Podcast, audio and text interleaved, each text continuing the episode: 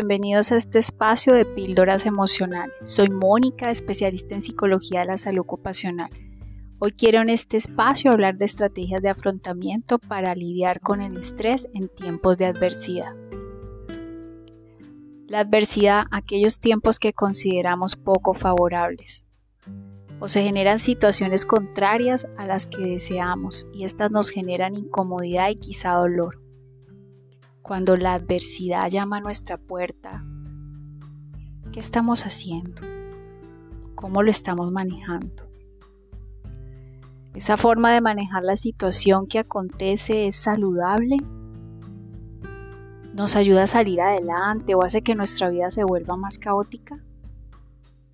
Hoy quiero invitarte a que reflexionemos de cómo reaccionamos ante las situaciones inevitables de la vida y si cuando estamos enfrentándonos a una situación determinada no nos gustan los resultados que obtenemos, quizás sea la oportunidad de aprender nuevas formas de gestionar nuestras emociones en medio de ese camino.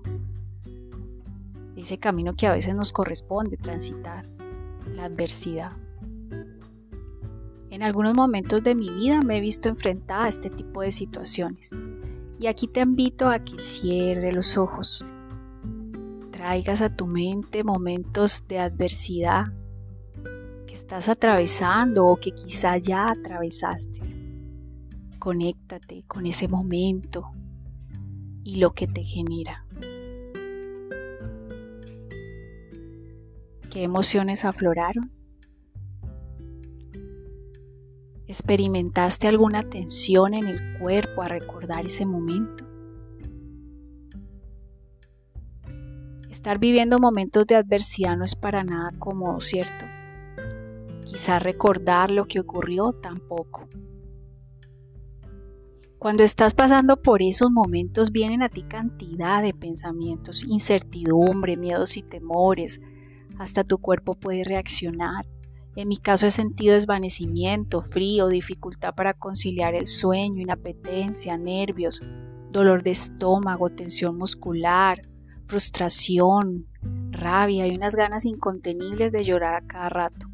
Pensamientos recurrentes, y si no hubiese pasado, y si yo tal cosa, y así infinidad de cuestionamientos, pero aunque no me gustaba el panorama, decidí que fuese como fuese, buscaría la forma de seguir parada y hacia adelante.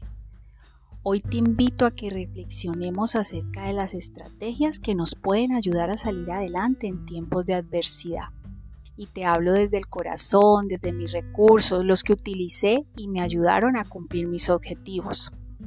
Número 1.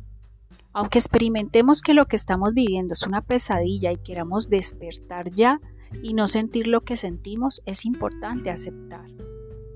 Date tu tiempo de aceptar, esto toma tiempo, pero entre más abras los ojos y veas por dónde caminas y camines lento por lugares de poca iluminación, más fácil será ver por dónde transitas y menos riesgo correrás. 2. Enfócate en tus metas diarias. El cerebro necesita procesar lo que está pasando y mientras esto pasa, estar enfocado en actividades que te aporten y disfrutes te hará mejorar el equilibrio. 3. Conectar con otros. Es indispensable para sentirnos acompañados en el proceso poder compartir nuestros pensamientos y temores nos ayuda a canalizar esas emociones intensas que surgen en dichos momentos. Y cuarto, buscar apoyo. El experimentar que podemos contar con alguien cuando atravesamos estas tormentas es primordial.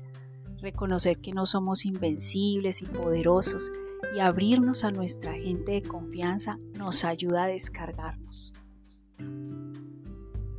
Cuéntame qué te ha funcionado a ti en la adversidad.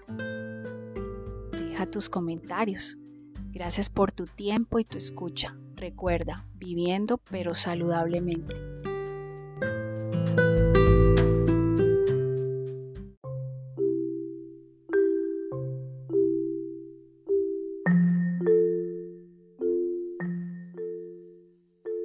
Buenos días, bienvenidos a este espacio de píldoras emocionales. Un espacio en donde podemos aprender estrategias de afrontamiento para lidiar con el estrés. Hay actividades saludables que podemos realizar para ayudarnos a guardar el equilibrio mientras transitamos ese camino de la adversidad y la tempestad. Por ejemplo, cuando nuestra mente está muy turbada, podemos sacar un tiempo y leer. Leer ayuda a ejercitar nuestra mente. Hay un mundo infinito de posibilidades en cuanto a la oportunidad de realizar lecturas de diferentes temas. A mí me ayudó a instruirme más acerca de la situación que estaba pasando y eso me ayudó a abrir mi mente. En ese momento las letras que se formaban palabras eran como escuchar un alguien hablándome todo el tiempo para guiarme. Realmente cuando lo he hecho me he sentido acompañada y comprendida. Atenderte. En una, en una adversidad, un momento difícil, nos estamos midiendo a todo nivel. A veces tendemos a dejarnos y abandonarnos porque nos enfocamos en el punto negro de la sábana blanca. En mi caso, me miré al espejo y busqué sacar una mejor versión de mí, no solo físicamente, sino dentro de mí, porque verte bien realmente te ayuda también a sentirte mejor. Innovar. No podemos negar que en las circunstancias de adversidad en medio del caos muchas veces surgen las mejores ideas. Quizá porque si todo está saliendo bien siempre, ¿qué necesidad hay de pensar en hacer algo de forma diferente y mejor? En el caos nos vemos presionados y obligados a reinventarnos. Entonces me pregunté qué puedo hacer de diferente que me ayude.